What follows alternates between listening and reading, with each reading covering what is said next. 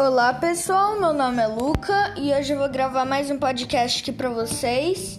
É, hoje eu vou falar sobre é, a, as vantagens e as fraquezas dos Pokémon tipo fogo, tipo água, tipo planta e tipo elétrico.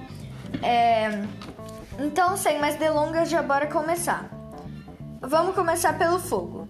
O fogo é, é super efetivo contra inseto, aço, planta e gelo.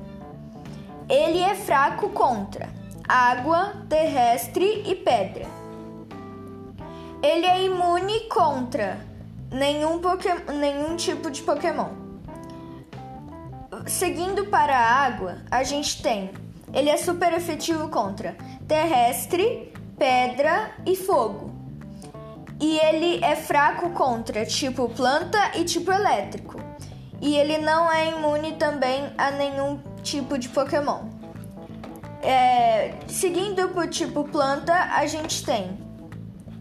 É, ele é super efetivo contra terrestre, pedra e água. E ele é fraco contra tipo fogo, tipo voador, tipo gelo, venenoso e inseto. Ele também não é imune a nenhum Pokémon. É...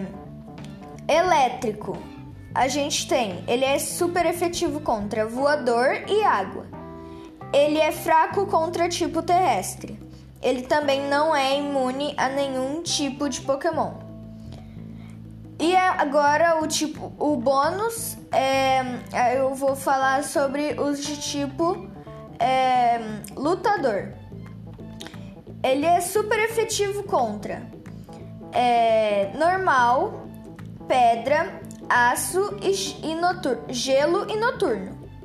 Ele é fraco contra voador e psíquico e fada. Ele também não é imune a nenhum tipo. Aí agora, ninguém de vocês esperava, eu vou falar outro bônus. É, eu vou falar dos tipo noturno. Ou para os mais íntimos, tipo Dark. É, ele é super efetivo contra fantasma e psíquico.